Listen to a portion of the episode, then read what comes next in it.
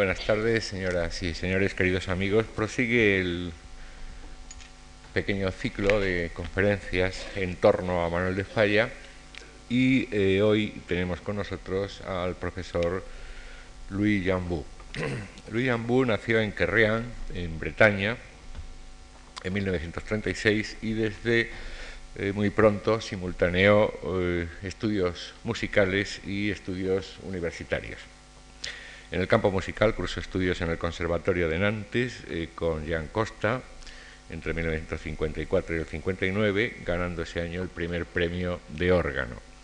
En 1936 estudió estética musical en el Conservatorio Nacional de, Música de París con Marcel Beaufils, consiguiendo el primer premio en 1965.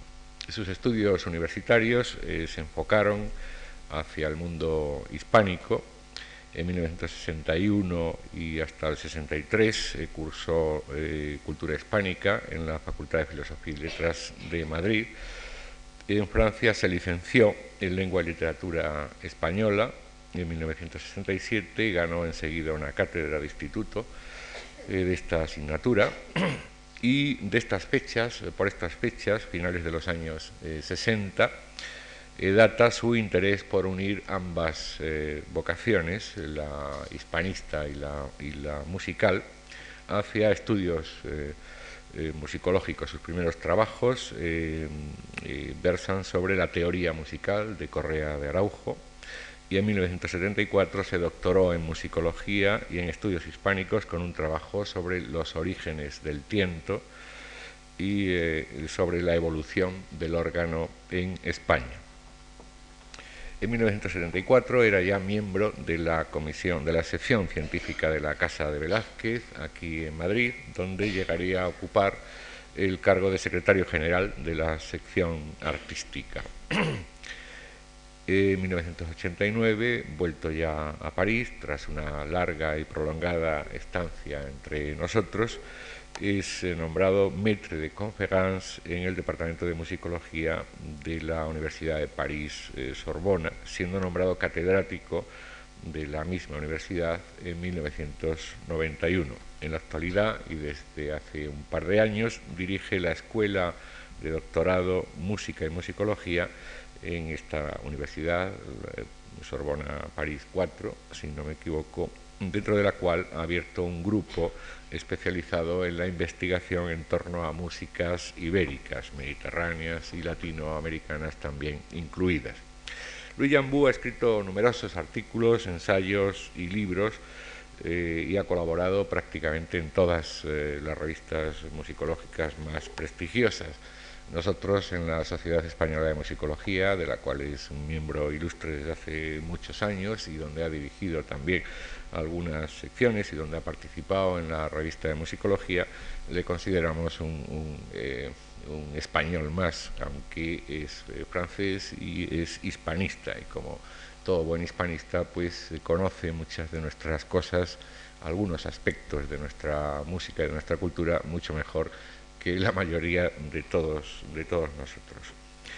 Eh, tanto en Francia como en, nuestro país eh, ha visto reconocida su labor. Aquí en España es desde 1986 miembro eh, correspondiente de la Real Academia de Bellas Artes de San Fernando y un par de años después, en el 88, el Ministerio de Cultura le otorgó la medalla de plata al mérito cultural en Francia es Chevalier en la Orden de las Palmas Académicas del gobierno francés y eh, un poco después, en 1994, oficial de la misma, de la misma orden. Es decir, tenemos hoy a un buen conocedor de nuestra música, un impulsor, eh, él personalmente y a través de sus alumnos de estudios eh, relacionando la música francesa y la música española, y en el caso de Falla nos ha parecido que era la persona adecuada para desarrollar el tema que le hemos pedido, la conexión Falla y París. Muchas gracias a Luis Jambú por colaborar de nuevo en nuestras actividades culturales y a todos ustedes por estar hoy con nosotros. Gracias.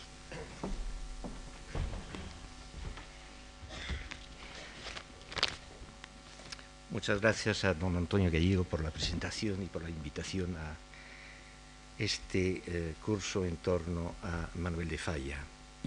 no creo que sea el más adecuado para hablar de Manuel de Falla, pero ni el más especializado. Pero efectivamente desde hace algunos años es una figura que me ha interesado mucho y me es grato pues poder presentarles eh, eh, las relaciones que tuvo con París. En torno a ese título, Manuel de Falla y París, ya veremos cómo lo iremos desenvolviendo. En primer lugar, yo quisiera decir lo que no voy a hacer, lo que no voy a hacer, porque, eh, como ustedes pueden suponer, las biografías y los estudios en torno a la figura o a la obra de Manuel de Falla dan buena cuenta de su estancia en la capital francesa. Las líneas directrices son de sobra conocidas, aunque no faltas algunas veces de pequeñas contradicciones, y eh, mi intención con ustedes no es la de seguirle el paso en el desarrollo cronológico de su estancia en París, ni de seguirle los avatares de la vida de los casi dos lustros de la estancia del compositor gaditano. Tampoco voy a poder entregar muchos nuevos detalles relativos a este periodo. No es que todo lo cotidiano de su vida en París sea conocido, ni tampoco sus exigencias, sus andanzas profesionales eh, que tuvo en París o en torno a París. Pero he de confesar que eh, en París, por lo menos hasta ahora, no he visto ningún investigador empedernido meterse en archivos o en bibliotecas o en hemerotecas para buscar nuevos rastros o nuevas huellas de la vida diaria de Manuel de Falla o de sus actuaciones musicales eh, de Manuel de Falla en París. Estas investigaciones, desde luego, tendrían que hacerse en París, y no solamente en París, sino fuera de la misma capital e incluso al extranjero a partir de París y a partir de la distancia de este señor en, eh, en París. Efectivamente, las giras musicales de Manuel de Falla a partir de París le llevaron fuera de Francia, eh, le llevaron hacia Italia, estuvo en Milán, hacia Suiza, estuvo en Ginebra, hacia Bélgica, Luxemburgo, Inglaterra, e incluso volvió a España para dar unas giras de conciertos en el norte, eh, sobre todo eh, por las provincias del norte, Vascongadas, Bilbao y Santander. Estas sí que se conocen un poco más. En estas giras, Falla actuó de pianista las más veces, dada su formación aquí en el Conservatorio de Madrid. Actuó también con grupos camerísticos y, sobre todo, formó un trío, un trío musical con Mirecki y Bordas, pero también, lo que se conoce menos, actuó de director de, director de orquesta. En Luxemburgo, nada más llegar a París con la obra L'Enfant prodigue, que dirigió por primera vez eh, y con cierto temor, por lo visto, a partir del mismo mes de diciembre en que llega eh, del año 1907, año en que llegó a París.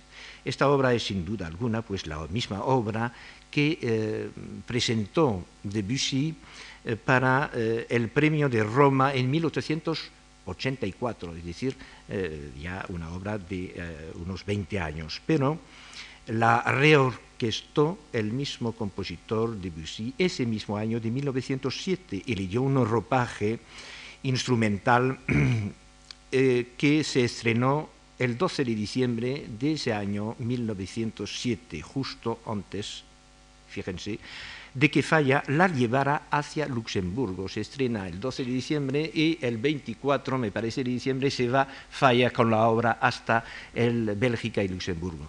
No se sabe el por qué, ni cómo, ni cuándo, eh, lo que ha pasado entre el estreno y el director quién lo llevó en París y luego eh, el por qué se va eh, Manuel Falla a Luxemburgo. Eh, son pequeños detalles que todavía no se pueden resolver. Tampoco uno puede adentrarse, digamos, en las minucias de los apuros económicos que los tuvo en París, ya que nunca consiguió la beca solicitada de estudios conseguida por otros compatriotas suyas, como por ejemplo el sevillano Turina con el, cual convivió durante años en el Hotel Kleber, que por cierto, ese hotel que he vuelto a visitar, ya no tiene la misma pinta ni el carácter que eh, tuvo, según algunas descripciones, a principios del siglo. Es más bien un hotel decentito ahora. ahora. Y eh, tampoco me voy a meter en los vericuetos de las exaltaciones o esperanzas musicales del falla parisino. De forma que de forma que, de modo un poco esquemático, o más bien breve, me permito en primer lugar resumir las etapas de, y los momentos claves de su estancia en París para invitarles luego a examinar varios puntos en torno a la misma y encontrarlas alguna posible significación en la proyección de su vida. En primer lugar, pues, un resumen de esa estancia de Falla en París. Como todos sabemos, pues llega a París en el verano de 1907 y se vuelve a España, nada más declarada la, Primera Guerra Mundial en septiembre de 1914. Son pues siete años los que eh, dura su estancia en París. Y en París entra en contacto inmediato con compositores franceses en primer lugar y españoles. Entre los franceses, desde luego, pues los nombres que más nos suenan ahora, Ducas, Debussy, Ravel, Schmidt, son los más destacados entre eh, las figuras galas. Eh, entre los españoles se encuentra con algunos compositores ya, eh, eh, arraigados, casi algunos de ellos, en la capital francesa. Albeniz, Turina, llegado desde los años 1905, el pianista Ricardo Viñes, el compositor de origen catalán, cubano, Joaquín Nin, que está en París desde 1902. Y un poco más adelante, en el tiempo, a partir de los años 1910, aunque de momento no creo que se pueda, eh, es otro detalle que, detalle que no se puede puntualizar, va a conocer otro compositor eh, de otro origen, de otro eh, horizonte geográfico, que es Stravinsky cuya obra La conservación de la primavera, recién estrenada en el Teatro de Champs-Élysées en 1913, repentizará al piano con asiduidad ese mismo año. Otro aspecto de esa estancia, en París, es que eh, viene en el bolsillo con una obra, como lo sabemos también, La vida breve, que va a afinar en su ropaje orquestal. Al final de su estancia vuelve a España con un manojo de de obras más, pero no con un número de opus que podría pasmar y asombrar. No obstante, en París se han estrenado algunas de ellas, La joya, que son sus cuatro piezas para piano, en 1909, precisamente por el pianista Ricardo Viñes, dos de las cuales precisamente se escribieron antes de su salida de España. Les Trois Mélodies, tres melodías, escritas en 1900 o estrenadas en 1910 en la Sociedad Nacional Independiente, y sobre todo la vida breve en 1913, en la primavera, primavera de 1913 en Niza y luego a finales de año, el 31 de diciembre de ese mismo año, el ensayo general en la Ópera Cómica de París. Por otra parte, en París también se dan sus primeras ediciones musicales, por lo menos las que van a marcar eh, decisivamente su etapa internacional. En efecto, la Casa Durand publica las cuatro piezas para piano en 1909, con condiciones bastante ventajosas. Y las melodías se imprimen en la Casa Ruar en el año de 1910. Pero, además y sobre todo, eh, París durante ese periodo de principio de siglo y hasta la Primera Guerra Mundial forma un polo de atracción tal para todos los artistas de todos los campos de cualquier técnica en una que falla acumula en ella una multitud de encuentros y una multiplicidad de experiencias musicales, de manera, de manera que vuelve a su patria hecho ya un compositor internacional con un lote de experiencias y tesoro de obras prometedoras. Además, ha cumplido con sobra con su deseo y objetivo inicial expresada en una carta del 31 eh, de mayo de 1910, dirigida desde París a Carlos Fernández Shaw. En esta dice, aludiendo a su primera temporada veraniega en París, en aquella primera visita que hice a Paul Ducas, le hice ver los propósitos que me traían a París, trabajar y estudiar por conocer los procedimientos técnicos de la escuela moderna francesa. En 1914, pues, Falla está listo con el borrador de las noches en, los jardines de España bajo el brazo para la explosión creativa de las obras más significativas de su madurez que realizará en primer lugar en Madrid y luego en Granada. Estos pues son de manera un poco lapidaria, tal como lo tenía anunciado, los ejes que consciente o inconscientemente se abren a sus pasos y definen y conforman al compositor Manuel de Falla en París. No le hemos seguido desde luego los pasos entre el Hotel Clever y otros eh, hoteles de Neuilly, ni tampoco sus paseos. Solamente le he querido presentar, les he querido presentar un mero balance.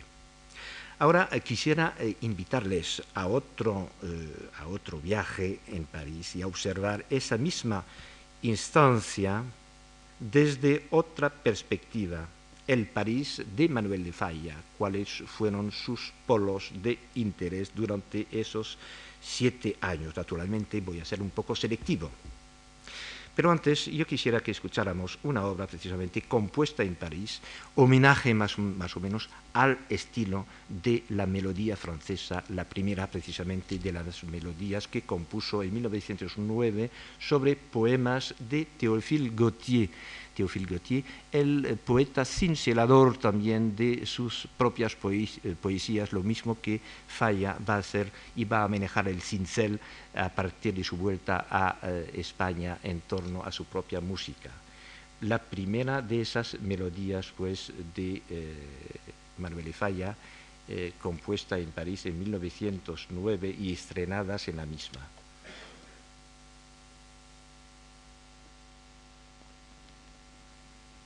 A ver si llega.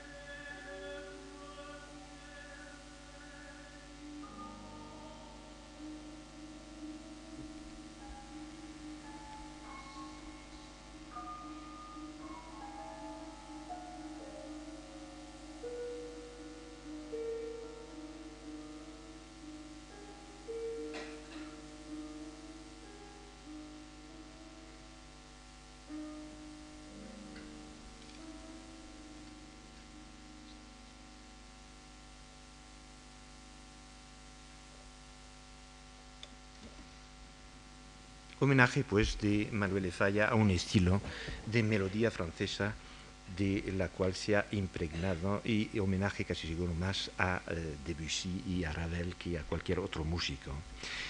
El París de Manuel de Falla. Yo la primera pregunta que me hago siempre eh, y tiene contestación inmediata, pero vamos, es una pregunta que merece eh, la pena examinarse. ¿Por qué París? ¿Por qué no fue Bruselas? ¿Por qué no fue alguna ciudad alguna u otra ciudad de eh, Alemania. Porque a esos otros dos polos, Bélgica o Alemania, circulaban varios artistas, compositores, intérpretes españoles.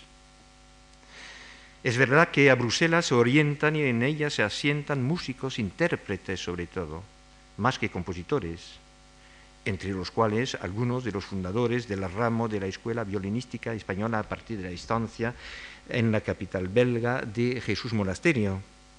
También a distintas ciudades alemanas, Berlín, Colonia, Múnich, Leipzig, convergen una serie de compositores para los cuales París es más una etapa que una meta final.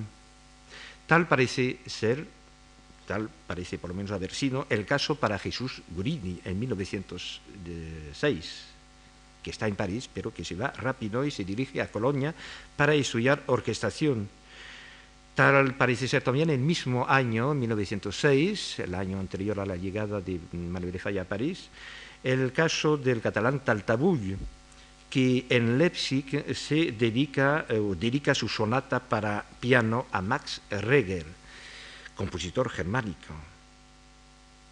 Manuel Falla declara a posteriori, es decir, ya en París, en esa carta ya citada de 1910, que las técnicas de la música moderna francesa que quería conquistar eran efectivamente las que más encontraba aplicables a su manera de sentir en música.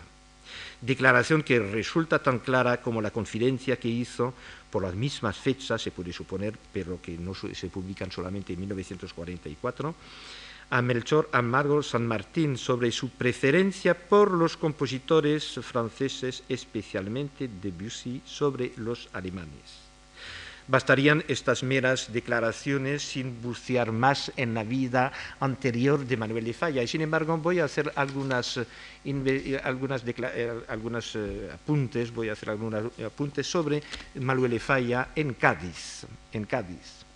Yo no sé hasta qué punto no se podría suponer alguna sedimentación gala, cultural y quizá musical de Cádiz que desde el siglo XVIII quedó muy marcada por una fuerte presencia francesa entre su burguesía mercantil.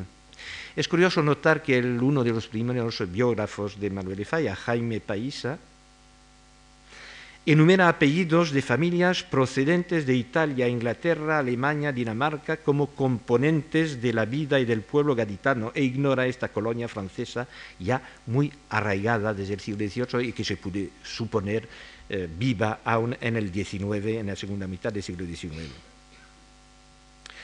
Dejando esas meras suposiciones, es de notar algunos aspectos del ambiente familiar o social de los Falla y Mateu en Cádiz desde Roland Manuel y desde hasta eh, la biografía de Ophelé escrita en Francia, circula en letras de molde una anécdota referente al suplemento musical de una revista de modas, concretamente en, Manuel de Falla, en eh, Roland Manuel, por lo menos mm, que cita el título, Le Journal de Demoiselles, editada en París. Cuenta el eminente músico que para el, niño eh, Manuel nada iguala el placer de analizar algún antiguo minuete francés caído de dicho periódico. Inspirada, eh, por otra parte, mm, Ophelé, en eh, la biografía recién escrita, según él, pues Falla escribió una gavotte et musette inspirada en una obra de Bach inserta en alguna revista de modas que no cita él. Debo decir que aquí sí que he tenido la curiosidad de acercarme a la Biblioteca Nacional de París y a ver un poco lo que era esa revista y lo que traía de suplemento musical, si tal suplemento musical existió. Y efectivamente me he descubierto una revista de modas eh, bastante eh, maravillosamente decorada, con dibujos, figurines eh, de, a todo color, que refleja el paso y la permanencia de la moda Ese periódico tuvo al parecer larga vida desde los años 1830 hasta después de la Primera Guerra Mundial, hasta los años 20, eh, con varios subtítulos. Y sí que existió el suplemento musical, además del hecho de que la revista constaba de una sección revue musical, que era una sección de recensiones o críticas firmadas por una tal señorita Levasseur debió de tener alguna influencia en los hogares burgueses de mediados del siglo XIX, pero habría que matizarlo un poco porque lo cierto es que en 1966, antes del nacimiento de Manuel de Falla, salen efectivamente seis suplementos musicales anuales, y siempre con una pieza para voz y piano y otra obra para piano solo es decir, una eh, cribra muy determinada hacia eh, el eh, hogar burgués de la segunda mitad del siglo XVI, del siglo XIX, con perdón. La revista tenía, pues, desde su fundación una política de difusión musical. Pero en 1880 ya no son más que dos suplementos musicales los que salen, y estos desaparecen ya en 1882, es decir, cuando Manuel Falla está haciendo sus pinitos musicales en la eh, ciudad de Cádiz. La colección de suplementos musicales de existir en el hogar de los Falla sería pues eh, eh, un testimonio de lo que se publicaba a través de esa revista de moda del segundo tercio del siglo XIX y no del mismo periodo de la formación de Falla. Otro punto que quiero destacar de su eh, paso por de su eh, niñez y adolescencia en Cádiz. Nada mejor en la vida, siendo efectivamente niño o adolescente, que el contacto directo, el encuentro, la confidencia, el diálogo con las mismas personas. Precisamente en torno a los años 1890 aparece en Cádiz una figura eminente señera de la música francesa y en estos años un compositor representativo de cierta vanguardia, Camille Saint-Saëns. Rumbo a o de vuelta de las Islas Canarias, cala varias veces en el puerto gaditano sin que sepamos exactamente si estuvo una o varias semanas. A partir eh, del relato que tenemos ahora de su estancia en Canarias, sabemos sí, que efectivamente estuvo en Cádiz en abril de 1890 y sin duda en diciembre del mismo año, luego siendo todavía falla en periodo de formación quizá en 1893 y seguro en 1894 y en el 97 dos veces. Durante estas cortas visitas se incorpora sin duda alguna a la Sociedad Filarmónica Gaditana y participa en algunas veladas del Salón Musical de don Salvador Viñegra.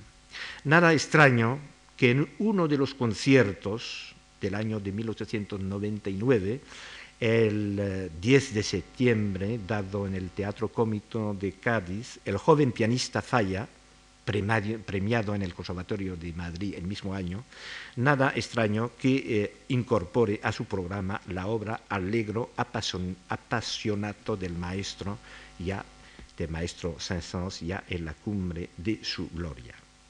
En Madrid toma contacto más ampliamente con otro repertorio y otros nombres, los de Ravel, de Debussy, y a este escribe Falla el mismo año de 1907 en que va a marchar para la capital gala, le escribe solicitándole sus consejos para la interpretación de sus dos danzas profana y sagrada que ha de tocar aquí en Madrid en su versión pianística y no para orquesta y arpa, desde luego que era la edición primera, y que toca en febrero de 1907. Entre las obras escuchadas y eh, analizadas durante la infancia y juventud, las hay muchas, anotadas por él, incluso de Schumann, Mendelssohn, Wagner o Beethoven, también las de Grieg, pues por lo visto su afinidad electiva le ha orientado hacia las eh, obras francesas de Saint-Saëns, luego de Satie, sin duda alguna, y las de Ravel y de eh, Debussy. Vamos a escuchar esa danza una de las danzas, porque mm, la totalidad sería un poco larga, eh, de eh, la danza profana que toca Manuel de Falla precisamente en el mes de febrero de 1907, antes de irse para París. en la versión original de 1899 para arpa y orquesta.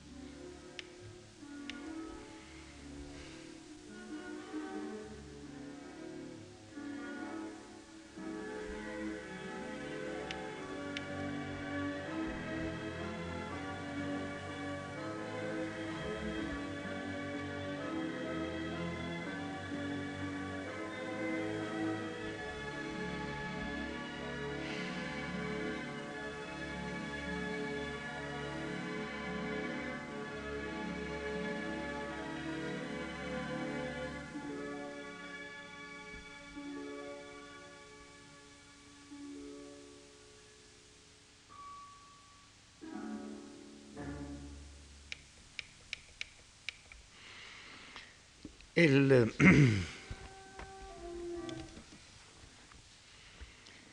el eh, París de Manuel Falla no es uniforme.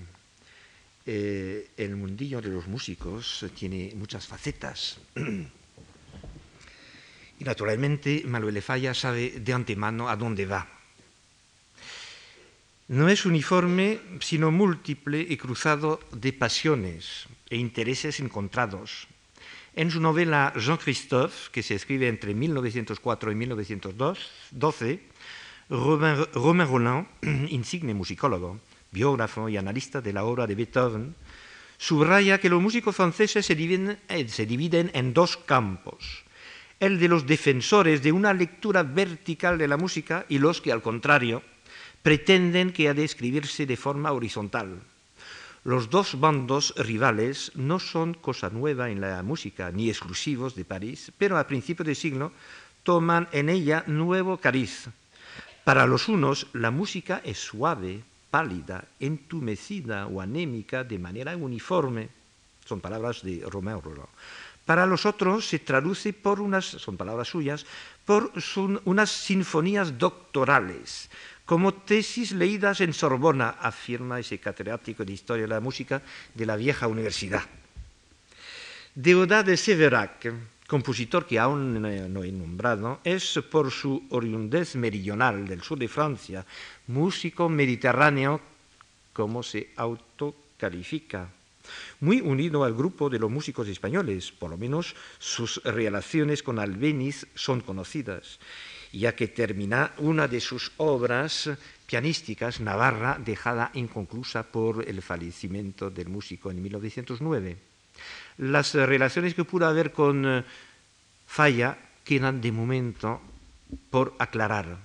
En 1907, el mismo año en que llega a París eh, Falla, Severac termina sus estudios en la Scola Cantorum, leyendo una tesina que lleva por título La centralisation et les petites chapelles musicales, perífrasis final que hay que entender tanto en su eh, literalidad, las pequeñas capillas musicales, como en su eh, significación irónica, las camarillas musicales.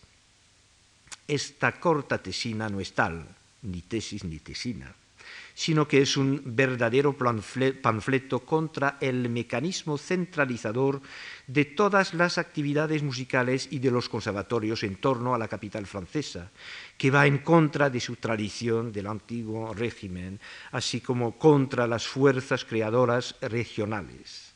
Es pues una reivindicación de la identidad musical regional, frente al eh, centralismo parisino. Pero a la vez, en este corto ensayo, el músico divide el mundo musical parisino en dos partidos también, el de los oficiales afiliados al conservatorio y al instituto, y que lleva al compositor sobre carril seguro hasta el premio de Roma y que uniformiza la creación musical en todo el territorio. Y el de los independientes que compitiendo eh, con la añeja Sociedad Nacional de Música, se divide a sí mismo en dos bandos adversos que se asimilan prontamente a una capilla de derecha y a una capilla de izquierda, y que se abanderan bajo modos composicionales calificados igualmente como en Roma Roland, o como lo va a hacer este, de horizontal y de vertical. De las discusiones entre las dos camarillas en Deodat de Severac solamente se excluye un nombre, el de Gabriel Fauré, director del Conservatorio eh, Nacional desde eh, el año 1905. Pero se habrá comprendido sin analizar más las dos orientaciones y las múltiples subdivisiones de esos dos bandos hasta llegar al individuo, desde luego que crea su propia camarilla, que estamos en presencia, una vez más, de una querella entre modernos y antiguos que va marcando cada cambio importante en la historia de las artes un partido que se agarra, según términos de nuestros polemistas, a, las grandes tradiciones clásicas y a las sinfonías doctorales, y otro que aboca por una música suave, pálida, entumecida, dicha con elegancia y encanto y pronunciada sucesivamente por el genio refinado de un ático y la gracia de un abate cortesano. Estos polos tienen nombres, naturalmente, y figuras por una parte Claude Debussy, sobre todo, y luego Ravel, Ducas y todos los demás, y por otra parte Vincent d'Indy con la institución que ha creado la Scola Cantorum, pero también el Conservatorio, dirigida hasta 1905 por el Théodore Dubois. La polémica entre ambos partidos arranca a partir del estreno de la ópera de Claude Debussy, Peleas y Melisenda, y se agudiza precisamente en la primavera, de 1905. Pese a su amistad con Turina, matriculado en la, en Cantorum, a pesar de algún interés manifestado por matricularse él mismo en la Escola Cantorum, en las mismas aulas que el sevillano, Falla no se acercará sino para conciertos a la Rue Saint-Jacques, sede de la Escuela de Dandy. Tampoco se acercará a las aulas del conservatorio a sus respectivos y doctos profesores. Bueno, desde luego París alimenta otros grupos, pero que se caracterizan no tanto por una docencia, sino por una circulación más libre de eh, las ideas y de las obras. De forma que eh, en París, sin duda alguna, eh, Manuel de Falla, cuando llega, ya tenía elegido su bando, es decir, fuera de esos circuitos cerrados de las escuelas, tanto la de Vincent como la oficial del conservatorio.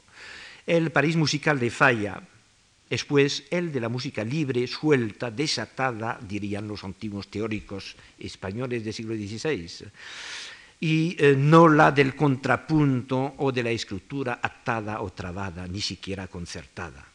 Los procedimientos que quiere dominar el músico en sus declaraciones, en sus cartas, cuando llega a París, no los vislumbra en las dos instituciones de la transmisión del saber musical, sino con hombres que están fuera de este sistema docente y oficialista. Su escritura musical no sufrirá nunca el afán o tormentos de la construcción sonora a partir de un tema expuesto, desarrollado, y mordiéndose la cola propio de la escuela de Vincent d'Indy heredado del desarrollo cíclico de Franck. Nunca escribirá falla, sonata, cuarteto, tríos y quinteto como su amigo el sevillano Turina y si exceptuamos desde luego sus obras de juventud. Una obrita corta de Deodat de Severac, ya comprenderán ustedes que falla no puede ser Deodat de Severac, no solamente por por los motivos que podrán de que les hablaré luego.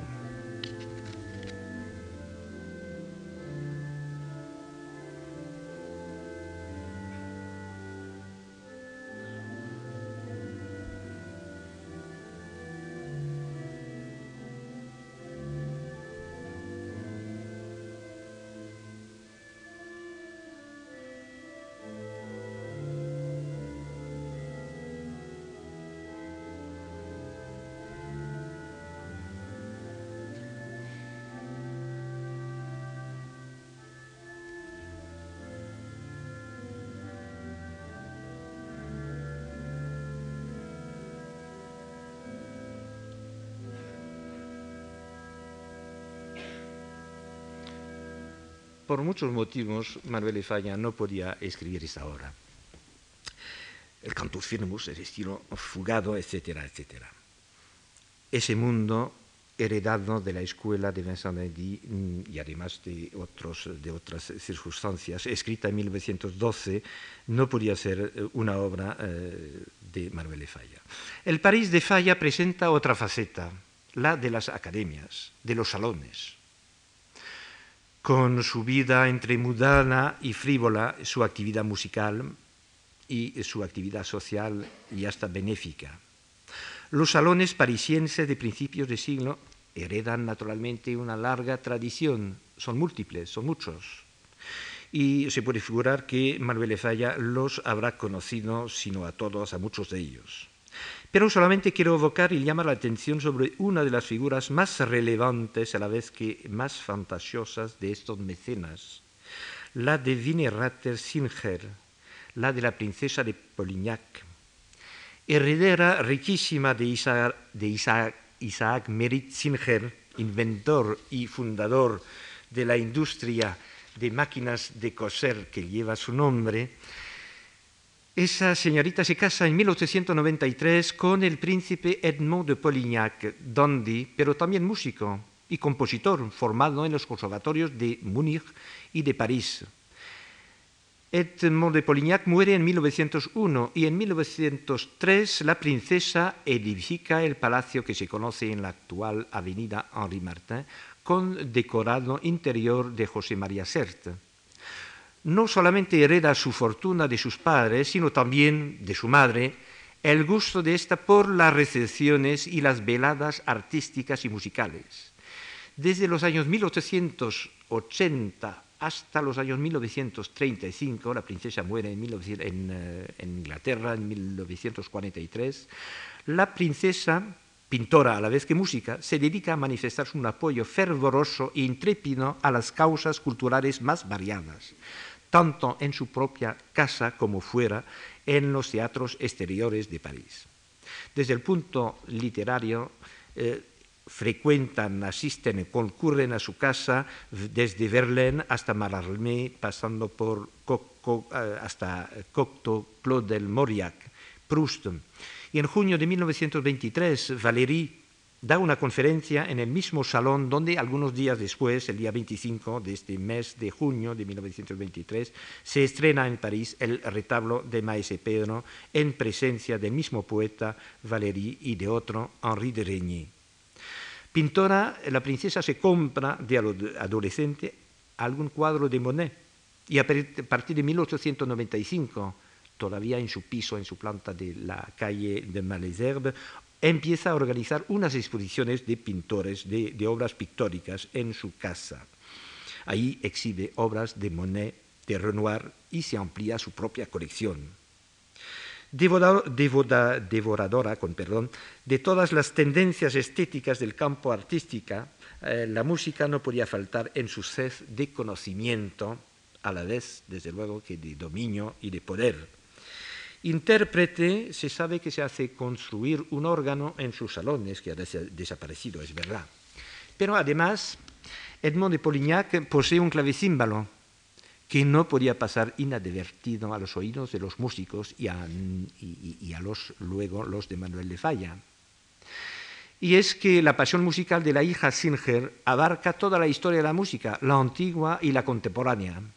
Su pasión por la música antigua queda compartida por su marido y ambos animan, al descubrimiento de la música del siglo XVIII, XVII, la de Heindel, la de Bach, pero sobre todo la música francesa, la de Couperin y la de Rameau. En la música contemporánea, la princesa vive en el ambiente creacional del momento y al acecho de todos los talentos, adepta apasionada de todas las tendencias, sabe recibir a los creadores. Joven se entusiasma por la ópera wagneriana. A partir de 1882 está en Bayreuth con su madre y en 1889 organiza verdaderas peregrinaciones hacia la, la Meca de la música del futuro con el director de orquesta Charles Lamoureux, con uh, Chabrier, con Vincent Dindy. Cuando en los momentos más álgidos de, la, de lucha por la nueva música de este siglo, entrega batallas por los nuevos valores, su pasión wagneriana sigue presente y no dejará de perdurar llegando a que se ejecute Siegfried Idyll en sus salones el 16 de junio de 1913 cuando algunas semanas antes había presenciado y aplaudido la eh, consagración de la primavera de Igor Stravinsky. Pero animadora y en parte organizadora de la vida musical parisina, es esta la que está paso a paso al centro de sus encargos y ajetreos. Entre 1888 y 1935-38, esta actividad de comanditario no deja de ser su mayor preocupación en beneficio de la música. Desde Fauré, que conoce desde 1880, hasta Poulenc, a quien se le encarga varias obras, entre los cuales un concierto para órgano, y hasta Jean Francais, que es uno que sigue en vida, que a su petición compone en 1934 una serenata para 12 instrumentos, no deja de estar, presente en el campo de las batallas por la música. Estos lazos estrechos entre ella y la música queda confirmada por un homenaje que le rinden los compositores en la sala Pleyel el 21 de marzo de 1932. Tampoco ha faltado a este homenaje eh, Maurice Ravel, otro compositor aficionado por Marvel Falla durante su estancia. Y en 1889 escribe una pavana que dedica a la princesa y que se toca por primera vez en sus salones.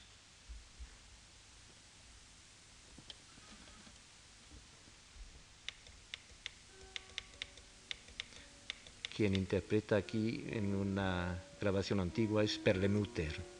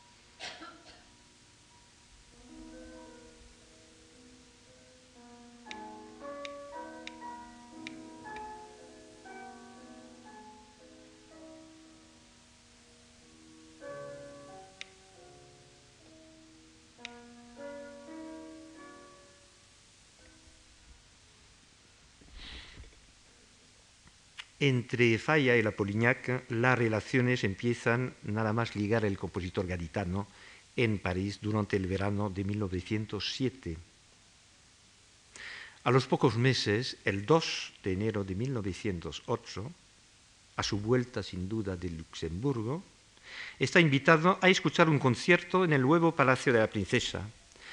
En el programa figura un estreno, nada menos que el tercer cuaderno de Iberia de Isaac Albeniz, interpretado por Blanche Selva. No tenemos más detalles, pero este encuentro marca un hito en la carrera de Falla. Más adelante, este primer encuentro llevará a la princesa hasta Granada en 1919 y el compositor a satisfacer el encargo del retablo de Maese Pedro. Como ya dijimos, este se estrena en 1923.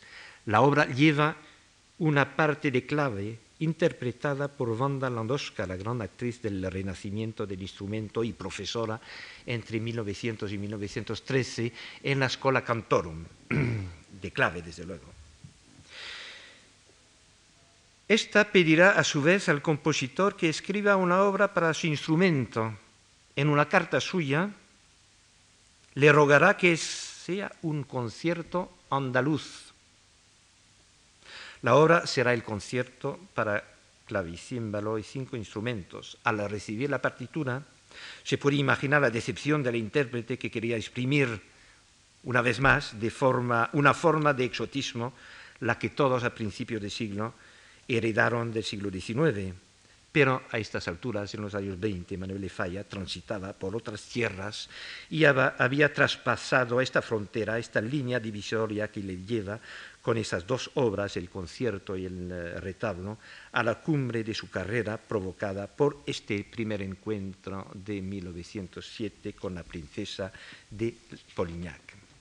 Pero entre ambas fechas, entre 1908 y 1923, y con este punto voy a terminar, hay otra faceta del París de Falla que queda por observar y que le guía hacia otra vía creativa, Digamos, por una parte, que la princesa de Polignac tampoco estará ausente de este cuadro y que por otra, el aire salubre, el aire vivificador, el aire renovador viene de fuera, viene de otro ambiente exótico, lo mismo que el España había alimentado con su savia la música en París. Esta vez el aire va a venir de Rusia a través del movimiento y a través de una revolución sonora, el del ballet de los ballet rusos, encabezados por Diaghilev y el del joven compositor Igor Stravinsky. En París, los anhelos y ambiciones del grupo y del compositor se cruzan y se entremezclan, sobre todo a partir de 1909. En relación con los Polignac, añadamos solamente una pincelada para puntualizar que su pasión por el ballet no es espontáneo ni nace con la aparición en el escenario parisino de los rusos.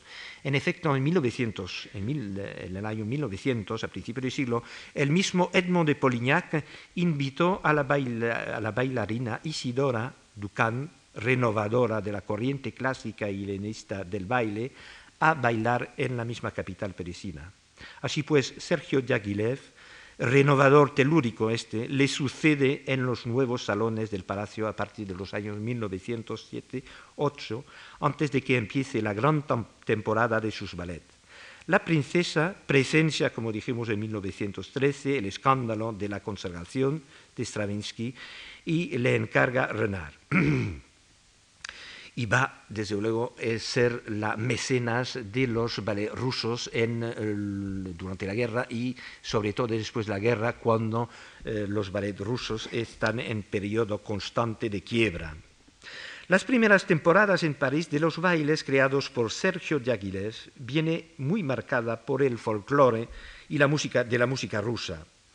Pero curiosamente, en 1909 el éxito de los ballets se debe mucho más a los bailarines, coreógrafos y decoradores que a la misma música, que en la mayoría de los casos es una música preexistente de compositores rusos que forman algunas veces unos popurrí singulares. Todo cambia con la llegada de Igor Stravinsky.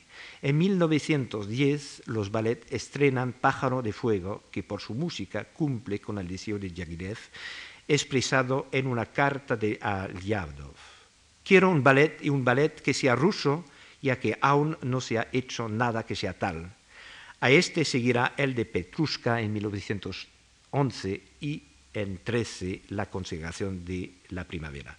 No sé si Falla pudo asistir a alguna de las sesiones de los ballets rusos en 1909, ni si, se eh, presenció el estreno parisino de las primeras obras de Stravinsky.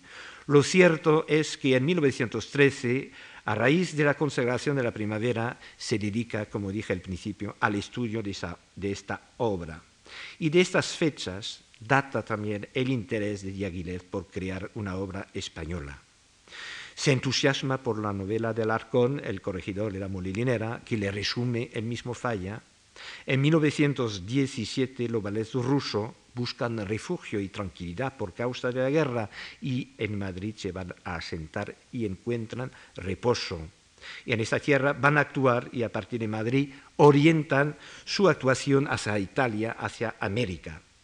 También a partir de esas fechas, Diaghilev se hace más apremiante, vacilando al parecer entre Falla y entre Turina como compositor, pero presencia, aconsejado por Massin, presencia en 1917 el estreno del Corregidor y la Molinera en el Teatro de Slava. Empujado por Diaghilev, Falla acepta transformar su obra en un gran ballet para orquesta sinfónica y el 22 de julio de 1919 se estrenará El sombrero de tres picos en el Teatro Alhambra de Londres. Una obra, y la más conocida desde luego, de Igor Stravinsky.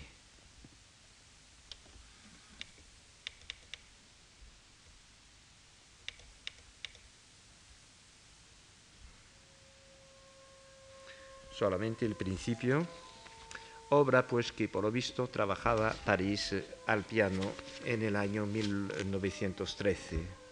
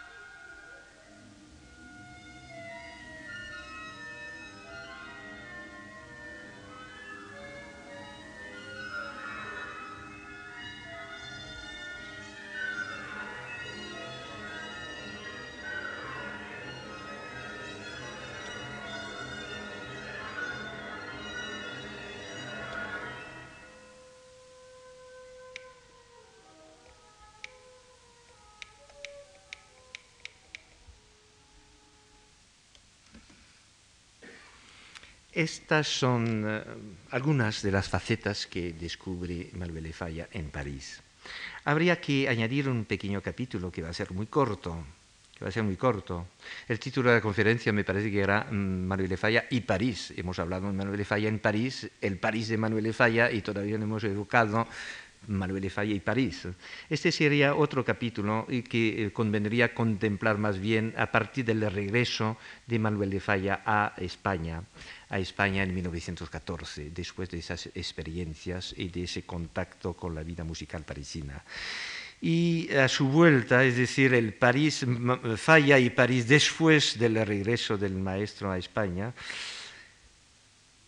solamente decir que París no va a olvidar a Manuel Falla y tampoco Manuel Falla va a olvidar a París. Solamente quiero evocar algunas, algunas cosillas. Entre 1920 y 1930, en 10 años, Me parece, si he calculado bien, eh, pero no he explorado toda la, la, totalidad de las fuentes, en esos 10 años se organizan en la capital gala unos 13 conciertos, casi todos ellos monográficos, en torno a la hora de falla.